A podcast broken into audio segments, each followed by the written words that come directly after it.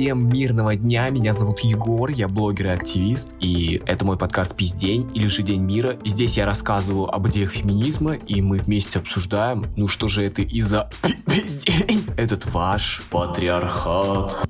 И сегодня будет очень хороший выпуск, поверьте мне. Я вышел с маленького перерыва и подготовил для вас очень хороший материал. Ну, прям замечательный. Сам себя не похвалишь, никто не похвалит. Надеюсь, вы меня похвалите своими оценками, не знаю, подписками на подкаст, шерингом во всех соцсетях. Сегодня мы поговорим про репродуктивное насилие, про аборты, почему запрет абортов не ведет ни к чему хорошему. Будем проводить маленькое расследование и выяснять, что же происходит сейчас в России, какие тренды в этой сфере мы можем отследить. Потому что на самом деле вещи, которые я сегодня буду рассказывать, они просто повергают в шок. И сегодня мы упомянем один интересный фонд, очень прогосударственный, фонд, который называется «Женщина за жизнь». Они ведут очень активную антиабортную политику. Глава Наталья Москитина продвигает в Госдуму проекты по типу запрета пропаганды абортов. И давайте, чтобы вам было интересно, мы, во-первых, сегодня будем говорить про этот фонд в не очень комплементарном свете, все по факту на самом деле. Мы позвоним туда, им на горячую линию, с историей о девушке 20 лет, которая заполучила, так скажем, нежелательную беременность. Она хочет прервать ее, будем разбираться, вообще слушать, как ее отговаривают от этого. Женщина, когда узнает новости о беременности, она в силу каких-то гормональных особенностей вот этого периода, она все равно ну, в чем-то сомневается, она не уверена. Любой ребенок это первый или пятый или даже десятый, он меняет жизнь. Поэтому очень важна поддержка. Важно сказать вот правильные слова. Главное, этого ребенка надо родить.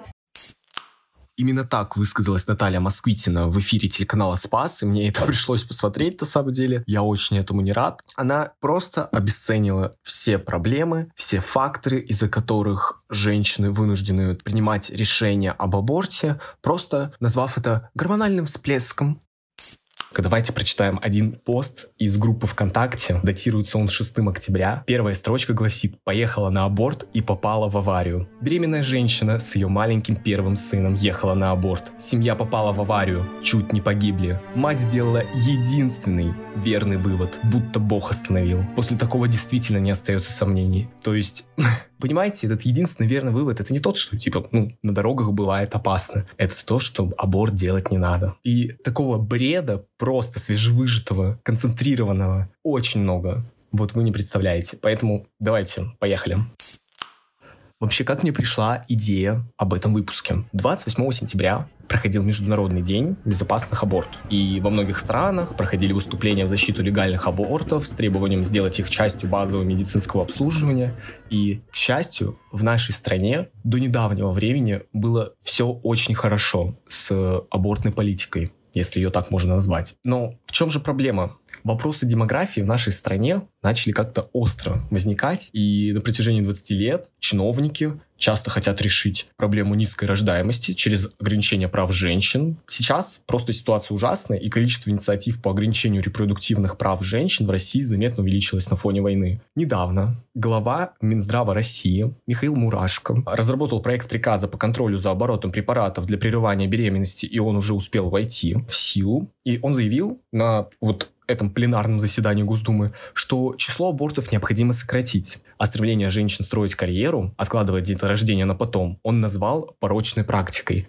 Совершенно порочная практика, которая сформировалась в обществе. Я вчера об этом говорил. Когда сформировалось убеждение, что женщина должна там, получить образование, дальше сделать карьеру, потом материальную базу себе обеспечить, и только после этого уже, так сказать, подходя к такому сложному возрасту репродуктивному, озаботиться о деторождении. Что в результате получается? Потом возникают дополнительные проблемы в виде бесплодия, невынашивания и многих других проблем, ЭКО, дальше потом пренатальная диагностика для выявления порожденных пороков развития и так далее. И сокращается время для рождения третьего и четвертого ребенка.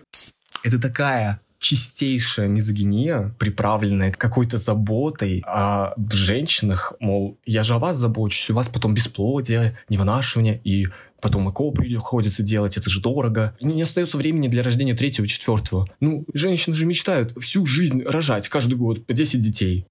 Глава Минздрава считает, что препараты для медикаментозного аборта должны подвергаться предметно-количественному учету, чтобы ими не злоупотребляли. Понимаете? Злоупотребление у нас происходит. И стоит ли мне вообще в самом начале вкидывать такие очевидные вещи, что учеными давно уже доказано, что запреты на аборты не снижают их количество. Они уходят в нелегальную сферу, и там увеличиваются совершенно ужасные показатели, не очень приятные для государства. Про них мы поговорим попозже. Чтобы стимулировать благоприятные условия для планирования семьи, это нужно делать за счет экономического благополучия и гендерного равенства. Но кому я это все говорю? Мы живем в стране, которой РПЦ, вроде бы, казалось бы, служители Богу, выступают за совершенно странные ценности, я считаю, для меня чуждые. Поддержка насилия, которое сейчас происходит, с наступлением какой-то новой реальности 24 февраля, РПЦ и, соответственно, патриарх Кирилл мы получили большой карт-бланш в своих действиях, и они большую роль играют в всей вот этой антиабортной политике в России. Патриарх Кирилл считает, буду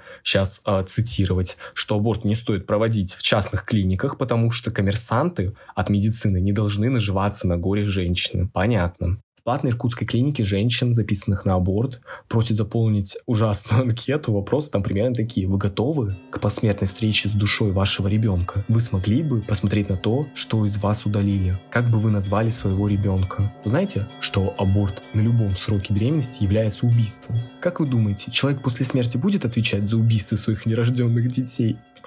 Я читаю, мне реально плохо. В конце анкеты женщине предлагается сказать, я предупреждена о греховности убийства детей путем прерывания беременности. Я осознаю, что мои дети, внуки и правнуки будут иметь последствия из моего аборта.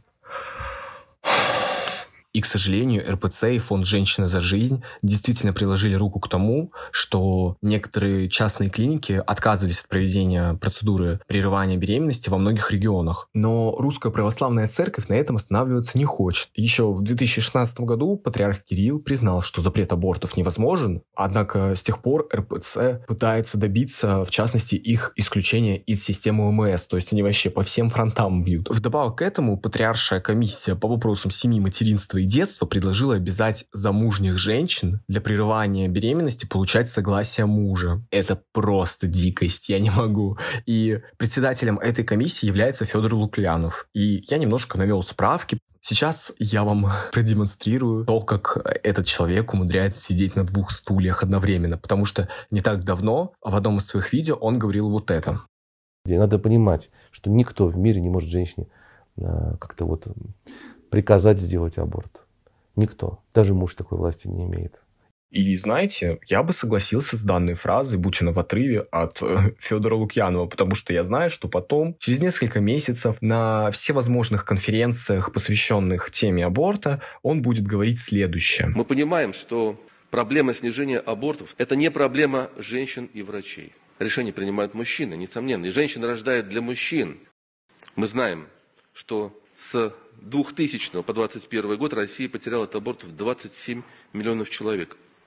Это сопоставимо с потерями в Великой Отечественной войне. Очевидно, что цифра, названная в свое время Менделеевым, 600 миллионов человек, которые должны были населять нашу землю, которые он прогнозировал, сегодня уже трудно достижимы. Именно из-за того, что, собственно говоря, доступность аборта в таком масштабе присутствует должны понимать с вами, что многие говорят сегодня об армии будущего. Вот сегодня зависит от нас. Либо эта армия будущего будет защищать Россию будущего, либо эта армия останется в абортариях. То есть буквально этот высокопоставленный богослужитель постоянно твердит нам о какой-то защите детей, о правах ребенка со времени его зачатия. А потом он вкидывает такую фразу, что утрированно я говорю, нужно рожать, чтобы была армия, чтобы их отправить на войну, умирать. Вот такая у нас забота о детях. Я не знаю, что творит этот человек. Вообще, мужчины, я считаю, не должны быть главами каких-то комитетов, комиссий по вопросам семьи, женщин и детей, потому что сейчас в нынешней России таких комитетов все больше и больше, потому что у нас какое-то углубление идет в традиционные ценности, в архаику, вот семья у нас святое, и, допустим, буквально вот недавно в Свердловской области Совет по поддержке женщин возглавили мужчины. Этот совет там за 7 лет должен укрепить позиции россиянок, повысить их роль в развитии общества, сохранении здоровья и других направлениях. То есть вроде бы такая хорошая цель, но почему-то мужчины решают, какая должна быть роль у женщин, какой у нее должен быть процент влияния на это общество, ну и тому подобное. И власти пытаются разными способами бороться с низкой рождаемостью, и законодатели придумывают ну, все более и более неожиданные какие-то нестандартные решения, ну, например, там запретить идеологию child-free, вообще феминизм — это что-то злое, это угроза нашему обществу.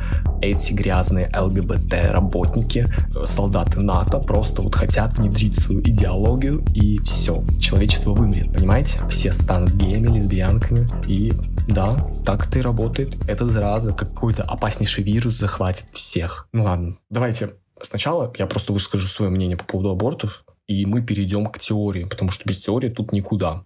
Вот, аборт — это средство реализовать свое нежелание иметь детей. Если аборты запретить или ограничить, желание от этого рожать детей не появится. Так не решается вопросы демографии. Я повторю это 10 раз, и это сегодня, наверное, в течение выпуска буду как мантру зачитывать. И женщина имеет право распоряжаться своим телом, как она захочет. И мне кажется, что аборт не является праздником ни для одной женщины в мире. Поэтому, чтобы предотвратить большое количество абортов, стоит, наверное, задуматься о каком-то увеличении доступности контрацептивов, там, не знаю, проводить секс-просветы. Фразы по типу «Девушки, помните, искусственное прерывание беременности – это противоестественный природе процесс, а то, что вы на туалете жопу потираете, извините меня, туалетной бумагой, это тоже противоестественно, потому что туалетной бумаги в природе не существует». Вот эти вот возгласы «Сохраним русский народ» — это совершенно дикие вещи, которые вызывают чувство вины. И мы услышим дальше в выпуске от э, психологини из Центра «Женщина за жизнь» такой термин, как послеабортная депрессия. И отчасти она вызывается такими вот э, фразами, таким давлением, которое оказывается на женщину, потому что на аборте лежит огромная стигма. Это что-то такое постыдное, что женщины должны делать в тайне, как будто потому что ты убийца, это грех. И на этом огромном чувстве вины, и, мне кажется, и созревает вот это вот плохое состояние.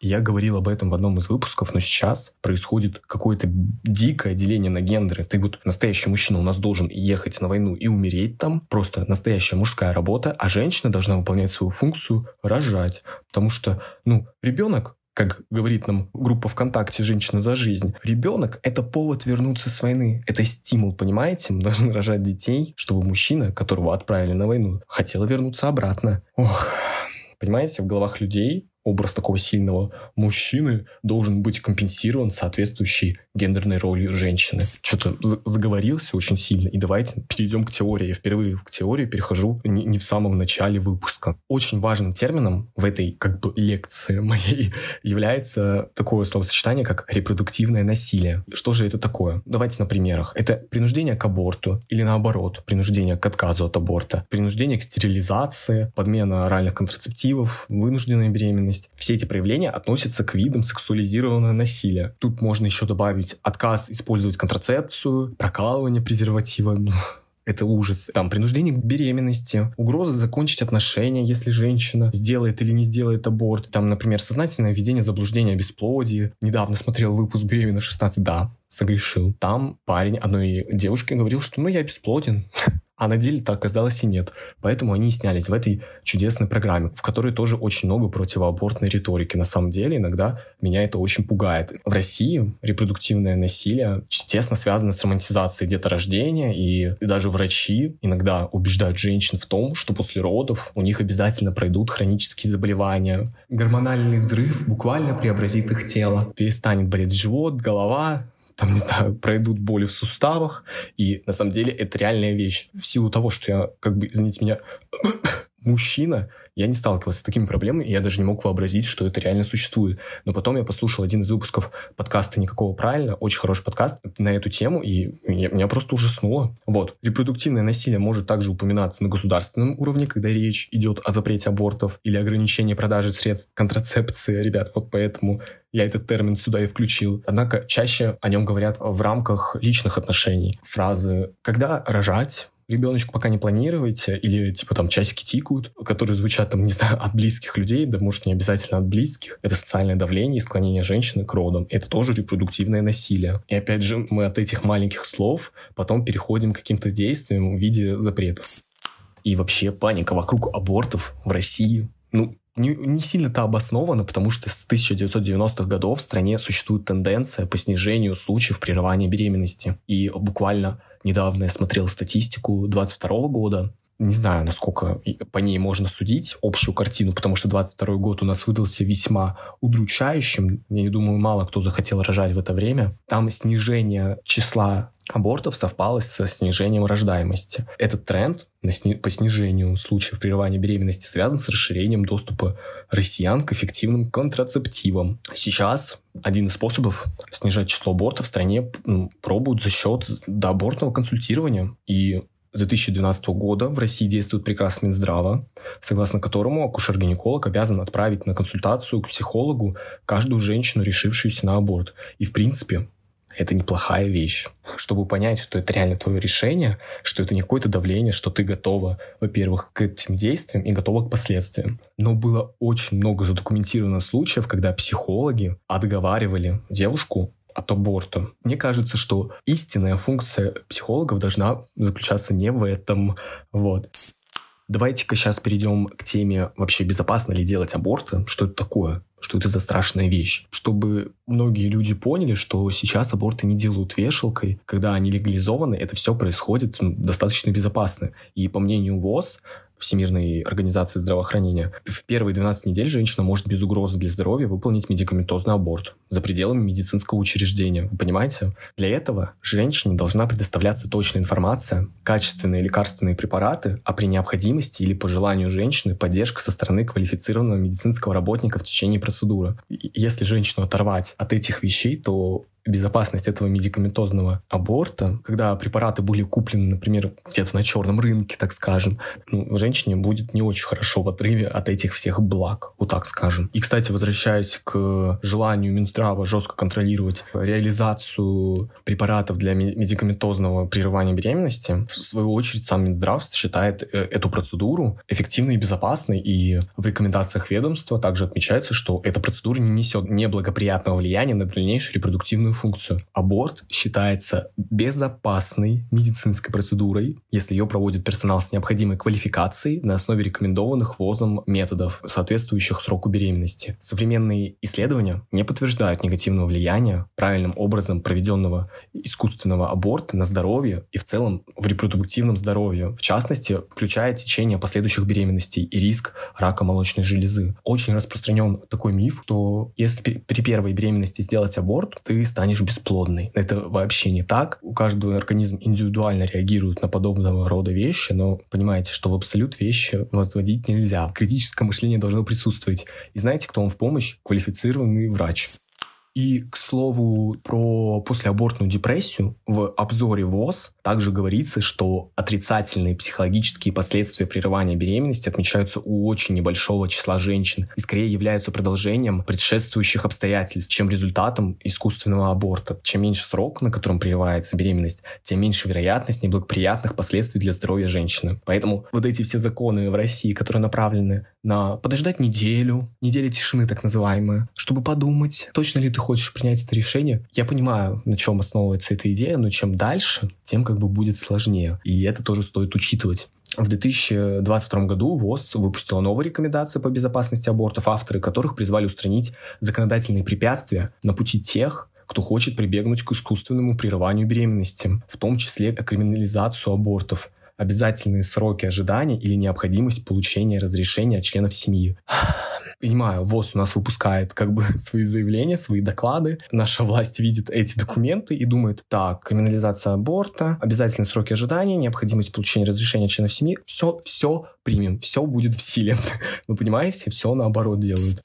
Сейчас у нас в стране прерывание беременности по социальным показаниям проводится при сроке беременности до 22 недель, а при наличии медицинских показаний, соответственно, независимо от срока беременности. И в 1996 году вот этот перечень социальных показаний состоял из 13 пунктов. Сейчас, с 2012 года, в этом перечне остался только один пункт. Это беременность в результате изнасилования. И причем для этого должно быть возбуждено уголовное дело. А теперь прикиньте, сколько у нас в России возбуждается дел на почве изнасилования. Вы понимаете, что это крошечный процент по сравнению с реальным количеством э, этих преступлений. На тебя выльют ведро помоев, потому что а что, ты была пьяная? Ну, сама виновата. Я каждый раз диву даюсь. Сегодня говорю какими-то литературными выражениями, хотя хочется просто мат через мат. Извините меня. Давайте перейдем к следующей теме, следующему пунктику. Зачем вообще женщин заставляют рожать? Как гласит сайт фонда «Насилию нет», в патриархальной культуре женщина не воспринимается как полноценный человек,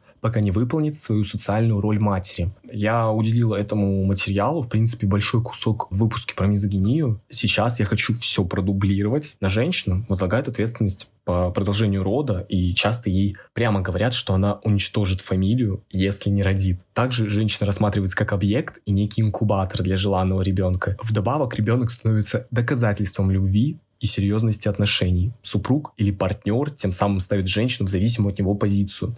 С ребенком, за которым нужен постоянный уход, намного сложнее зарабатывать деньги. Следовательно, тяжелее уйти из отношений и быть социально активной. Еще можно сказать, что под предлогом «ты же мать» легче манипулировать, внушая чувство вины и стыда. Это такая, на самом деле, яркая фраза, и она так втопталась в нашу массовую культуру, вот это «я же мать», это ужасно, это прям настоящая мизогиния, потому что дети могут стать реальным инструментом давления, чтобы удержать власть, контроль над женщиной. Такими словами, вы укрепляете идею о том, что мать должна соответствовать каким-то стандартам вообще поведения. Но на самом деле это не так. Когда создается государством какая-то недоступность базовых и приемлемых по цене услуг по прерыванию беременности, оказываемых своевременно и с уважением человеческого достоинства, создаются риски для физического и психического благополучия женщин любого возраста. Невозможность получать вот эту вот качественную помощь для прерывания беременности нарушает базовые права человека, такие как право женщины и девочек на жизнь, право на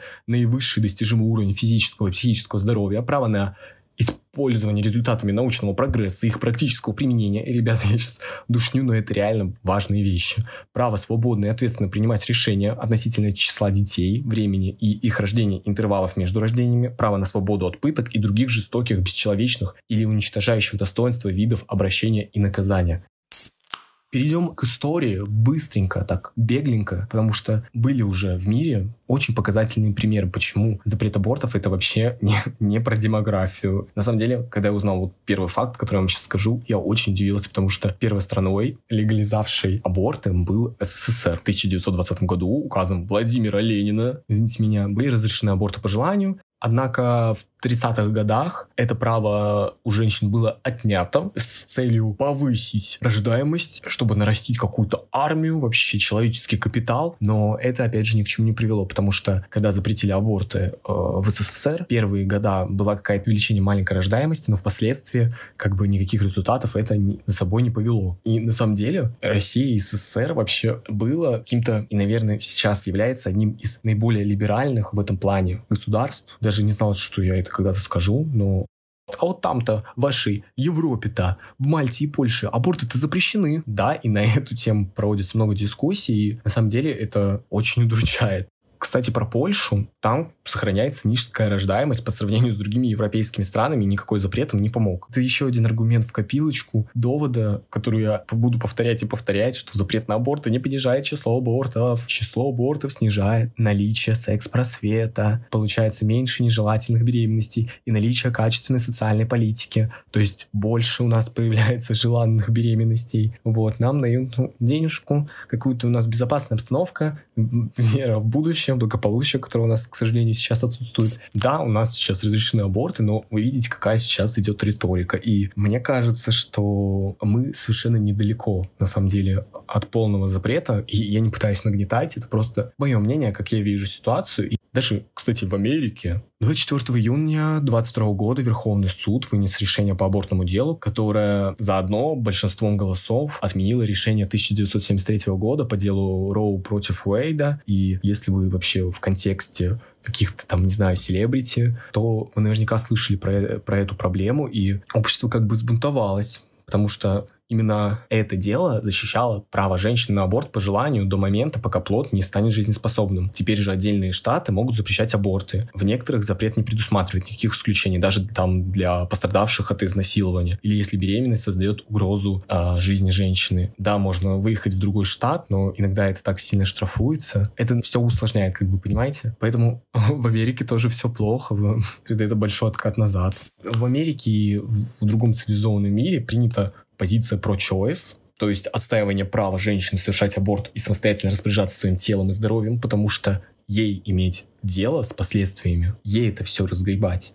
И когда мы совершим звонок фонд «Женщина за жизнь». Пока искал информацию про этот фонд, я влюбился в него, потому что такие людоедские идеи под какой-то розовой обложкой, понимаете, там женщина беременная на, на фоне буквы Z, все это в таких пастельных тонах. В этот фонд мы звоним, и нам, не, к сожалению, не рассказывают о рисках беременности, нам рассказывают о рисках аборта почему-то. Согласно оценкам Всемирной организации здравоохранения, примерно 830 женщин каждый день умирает из-за осложнений во время беременности или родов. И не говоря уже о том, что в течение пяти лет после рождения ребенка 13% браков и 39% пар распадаются. И те мужчины, которые в прошлом настаивали на зачатии ребенка, уходят из семьи и даже не платят алименты. По статистике, на сегодняшний день в России задолженность по алиментам превышает 150 миллиардов рублей. Просто вдумайтесь в эти цифры. 150 миллиардов. Я сегодня говорю каким-то пропагандистским языком, будто бы,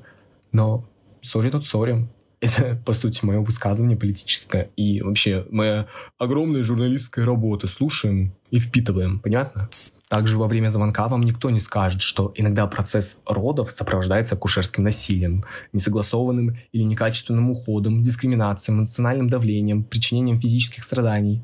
И оно может спровоцировать настоящий посттравматический синдром, ничем не слабее, чем, например, у людей, которые приходят с войны. Мы тут как бы не меряемся, извините меня, травмами, но чтобы вы понимали серьезность вещей. По статистике, в России с таким диагнозом после родов сталкиваются 17% женщин. Также акушерское насилие может стать причиной послеродовой депрессии. С ней сталкиваются до 20% родивших в мире. После рождения ребенка, соответственно, женщина в большинстве случаев вынуждена брать на себя вторую смену, предписанную именно матерям, домашнюю работу по уходу за ребенком, которую они вынуждены выполнять после обычного там рабочего дня, чтобы иметь какие-то деньги. По данным ООН, за 2018 год женщины тратят примерно в два, в, пол, в два с половиной раза больше времени на домашние обязанности по сравнению с своими партнерами или родственниками мужчинами.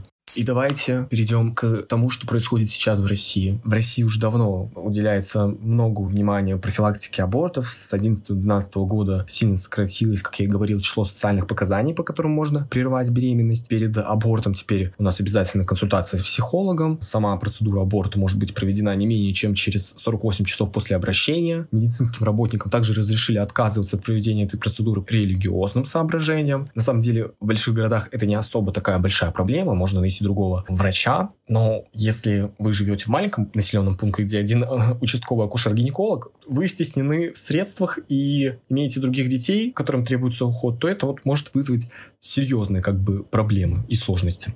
Понимаете, сейчас у нас борьба за традиционные ценности. В 2008 году был принят День любви, семьи и верности 8 июля. Потом во время президентства Медведева возникла фигура его супруги. Она основала благотворительный фонд, нацеленный на укрепление традиционных ценностей. И один из задач фонда как раз была профилактика абортов. Благодаря ее инициативам акушер-гинекологи рассказывали, что им выдавали буклеты, пособия, а также фигурки эмбриона на сроки 12 недель. Вот, и эти фигурки предлагалось показывать женщинам, заявившим о желании сделать аборт, чтобы, я не знаю, вызвать у них, наверное, чувство вины, жалости. Я, я в шоке, понимаете? Кстати, на самом деле, очень часто распространяются картинки какого-то там прям цельного плода, мама, не убивай меня, но на самом деле там на ранних сроках беременности это мало похоже на человека. Потом у нас в Госдуме есть комитет сейчас по вопросам семьи, женщин и детей. Мужчину мы в название не включили, потому что, ну, дети, женщины, это же так органично. Зачем туда мужчину ссылать? Это название меняется чуть ли не каждый созыв, но суть остается той же. Комитет проводит круглые столы, инициирует общественные дискуссии, приглашает экспертов, проводит мониторинг репродуктивной ситуации там в различных уголках страны. Все чаще среди экспертов, которых они приглашают, являются представители РПЦ, про которых я говорил в самом начале. Каждый год то члены Совета Федерации, то депутаты Госдумы, то некие инициативные граждане заговаривают о необходимости внести поправки в законодательство об абортах, например, вывести их из системы ОМС или ввести налог на бездетность, принять какие-то еще меры в поддержку духовных скреп, так называемых. Но, слава богу, они пока еще не получили законодательного оформления, но риторически они все более заметны, и люди как бы начали привыкать к тому, что сделать что-то с абортами — это важная часть нашей политической повестки современной мы, правда, сейчас находимся на дне демографической ямы, но она сложилась исторически, и это совершенно не вина феминисток, child-free, западных ценностей. Как бы существуют демографические социальные закономерности. Там на 90-е годы пришелся экономический кризис, рождалось очень мало детей.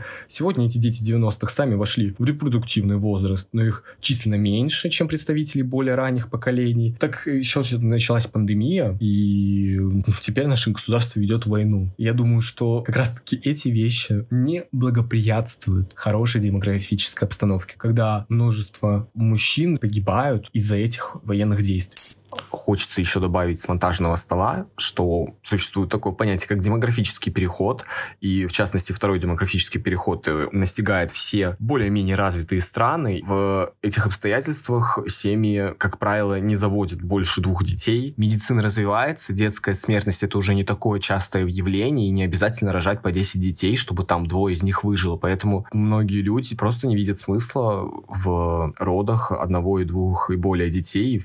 И сейчас мы перейдем к самому сладенькому. Фонд «Женщины за жизнь». Глава этого фонда Италия Москвитина. Она вообще причастна к тому, что в, в Мордовии был введен в местный КОАП штрафы за склонение женщины к абортам. Под склонением депутаты понимают понуждение беременной женщины к аборту путем уговоров, предложений, подкупа, обмана. Инициатива, которую могут распространить федеральный уровень, по словам самой Натальи.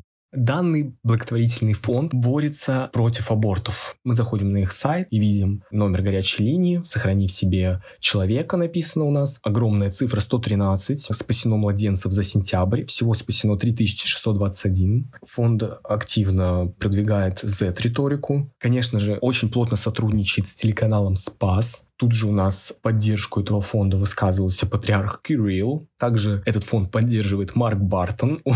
Кто знает, тот знает. Ребят, это много говорит о фонде. Одним из э, соучредителей фонда является Борис Корчевников, один из видных пропагандистов на федеральных каналах. Партнерами данного фонда числится Единая Россия, Общественная палата Российской Федерации, гранты мэра Москвы, понимаете, да, где деньги-то плавают. Дальше мы заходим в группу ВКонтакте, тут у нас посты с открытками, с милыми изображениями детей, Ребенок — это стимул вернуться живым, бойцы на передовой против абортов. Дальше у нас тут аборт — это прямая угроза нации. Как врачи, церковь и общественность борются за жизни детей. Реально, каждый второй пост — это какое-то видео со священником, который говорит, мужчина должен принимать решение за женщину. Сейчас вы услышите этот Надеюсь, долгожданный звонок. В данный фонд, я надеюсь, я вас достаточно заинтересовал. Говорят там и очень странные вещи, и после той информации, которую вы прослушали выше, вы я думаю, удивитесь некоторым вещам и поймете, почему эта организация меня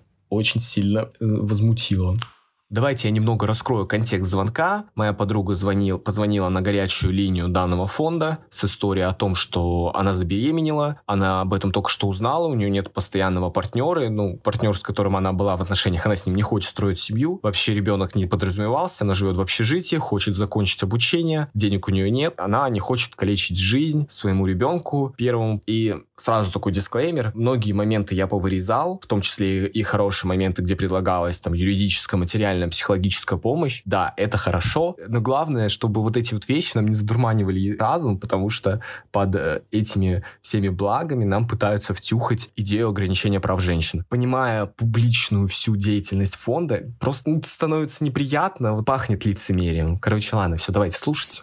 Вы, э, это ваша, ваша первая беременность? Да.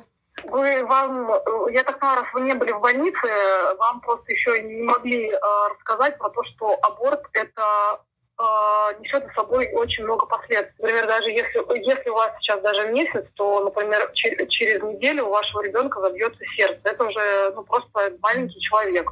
У него прям ручки, ножки есть голова, глазки, ротик, носик, все. Он прям маленький человечек. Просто так очень маленький. аборт же можно делать до двух месяцев. Так э, то, что его можно делать, и то, что его стоит делать, это разные вещи. Чтобы женщины не делали подпольные аборты, они как бы у нас в России разрешены. Просто потому что если их запретить совсем, то все это плохо, еще хуже закончится, возможно, для жизни женщины. Но сейчас это не, тоже не очень хорошие прогнозы, потому что, э, во-первых, это всегда риски потом не забеременеть, не, риски невынашивания и так далее, и так далее, когда вы уже захотите детей. Вы сейчас из-за чего вы хотите сделать аборт? В чем проблема у вас? Во всем я учусь, у меня нет достаточно средств, у меня нет постоянного партнера. Ну, точнее, он есть, но я не хочу иметь с ним детей. Ну, вы живете сейчас с кем? С родителями или там снимаете? Я в общежитии живу. Переезжаю. На самом деле деньги это самый легко решаемый вопрос у вас, потому что, например, э, у нас есть у нас вся помощь бесплатная, у нас есть юристы в фонде, которые, например, смогут вас проконсультировать, как вам лучше вашего ребенка оформить. То есть, если вы будете числится матерью-одиночкой, у вас будет доп. выплата. У вас и так будет, например, материнский капитал, это 600 с чем-то тысяч, из которого можно ежемесячно выводить наличкой какую-то сумму от там 13 до 17 тысяч. Плюс там декретные, плюс э, надбавки как матери-одиночки, и там будет какая-то сумма. И если вам этой суммы не хватит, вот наш фонд, он тоже существует для того, чтобы помочь женщине в трудный период времени. Вот. А вот то, что может э, случиться с тем, что вы сделаете аборт, а потом с этим, ну, как бы будете жить каким-то образом, в плане, что, ну, не знаем, как это скажется на вашем здоровье, на вашем психологическом состоянии, потому что э, постабортный синдром, он точно так же встречается, как и пострадовая депрессия с такой же частотой. Просто очень часто женщины не осознают, что не связывает это с абортом именно. Вот. И все это не до конца изученный процесс. Дело в том, что аборт это не просто, знаете, вот он в прыщ скачил, типа вы выдавили и ну, дальше дальше пошли там, да, а, как беременность запустила уже у вас определенные процессы в организме. То есть там повышается пролактин, что-то там, э, там эти всякие другие какие-то гормоны. И организм готовится к тому, чтобы вы стали мамой. И вот резко у него отбирают ребенка. Он в шоке. Вот именно из-за этого очень часто вот эти всякие синдромы и возникают постобортные. Потому что э, даже когда, например, есть фонды, которые м, помогают женщине доносить ребенка, когда ей поставлен диагноз, что, например, ребенок родится и сразу же умрет. К сожалению, такое тоже бывает. Но даже им лучше не делать вот эти заранее роды и так далее, потому что э, должен прийти вот этот процесс своему э, как бы э, правильному концу. Это огромный выброс окситоцина, роды, появление ребенка на свет. Потом мы вам как фонд можем предложить э, помочь э, с э, усыновлением или удочерением, потому что э, вот мы сейчас написали федеральные линии, да, Раньше нам звонили только девочки вот с запросом сделать, ну, как бы думают, что, думают об аборте. А сейчас нам звонит, звонят с такой же частотой люди, которые хотят сделать ЭКО, или, соответственно, те, которые не могут забеременеть. Просто это в огромном количестве. Я сама даже не представляла, что у нас в России в таком количестве народ не может забеременеть. И те, кто говорят, что, пожалуйста, если кто-то не хочет ну, ребенка оставлять, мы готовы его взять. Там, мне 40 лет, там, я не знаю, а у меня нет детей, и вообще я не, вообще не могу забеременеть, пожалуйста, я готова. И я, кстати, лично знаю девочку, молодую, красивую, все такое, и она уже ну, очень давно не может забеременеть, и в роддоме она стоит в очереди младенчика, и ей вообще его, ну, походу, не дождется. Она говорит, я уже сдалась, потому что очередь какая-то нескончаемая. Выборов у вас полно, на самом деле. Mm, хорошо, спасибо. Ну, просто все равно это достаточно пугающие роды. Там тоже очень много проблем может быть. Даже, наверное, больше, чем с абортом впоследствии а, я, для здоровья. А, ну, в том-то и дело, что а, роды это как, как минимум естественный процесс, в котором есть какой-то определенный механизм, который под наблюдением врачей и так далее у вас будет проходить. Понятно, что аборт так тоже проходит под наблюдением врачей, но в случае э, аборта вы остаетесь без, без ребенка. И э, вернуть его точно будет нельзя. А в случае родов попрощаться с ребенком вы все-таки сможете. То есть э, этот фарс можно будет хоть каким-то образом провернуть. Спасибо за помощь. Я подумаю. Спасибо, что рассказали. Тогда просто вот на всякий случай вам рассказываю. Есть вот, вот этот взрыв гормонов, в том числе вызывает, как сказать, э, изменение как бы в мышлении, немножко потерянность женщина может а, а, ощущать и так далее. Просто иногда лучше все-таки три раза подумать. Вот. И в конце я хочу сказать, что я не агитирую делать аборт, ну, в принципе, это очевидно. Я топлю за то, чтобы у женщин были их базовые права. Раз у нас система взваливает все обязанности по воспитанию детей там, на, на женщину и приписывает ей какие-то определенные функции, то давайте уж будем помогать женщинам, я не знаю, по, по данным сервиса, если быть точным, российские семьи хотят на одного ребенка больше, чем фактически себе могут позволить. И в 2019 году дефицит доходов семей с детьми был в 4,3 раза больше объема средств, э, направленных на их социальную поддержку. Это нам говорит доклад ВШЭ. По мнению авторов доклада, социальной поддержки недостаточно, должны, должны вырасти зарплаты и общий экономический уровень в стране. Почему мы решаем вопросы демографии каким-то э, ужесточением, уходом в архаику, когда можно просто, ну, например, не начинать войны. Я бы вот так вот вам сказал. Вот так вот. Такой я. Вот. Хватит воспринимать людей как цифры, как объекты, которые должны вам выдать столько-то населения. Может, пора задуматься о их правах. Понимаете, если аборты запрещаются, все, они уходят в нелегальную сферу. Это увеличение стопроцентное числа криминальных абортов, рост числа отказов от детей. Да, нам могут сказать по телефону в фонде «Женщина за жизнь», что ну, государство заберет позаботиться. Вы видели, как государство заботится о детях? Не, это не всегда хорошие условия. А если и оставляют женщину ребенка, которого не хотели, кто пожелает ребенку расти в ненависти там с нелюбящей матерью? Да кому это вообще надо? Я уже не говорю там про остальные основные причины там в виде болезни. Это все такие сложные этические вопросы. Давайте эти этические вопросы будет решать не государство, оно будет давать возможность выбора, а вот уже каждый для себя будет выделять там свои мерки. Еще вдобавок сюда вот к последствиям запрета мы увидим увеличение случаев убийств новорожденных. Существует множество акций, я, наверное, их в телеграм-канале продублирую, которые прожектор внимания обращают на вот эту проблему, последним таким ужасным показателем, который пойдет вверх, это рост материнской смертности. И кому это все надо, понимаете? Да никому это не надо. Я надеюсь, что до кого-то, возможно, я достучался, может, кто-то это все знал, и это очень даже хорошо. Заходите в телеграм-канал, пишите там свои мысли об этом выпуске. Вас на самом деле стало очень много. Это очень греет сердце и душ, поэтому всем мирного дня. С вами был Егор. Пока.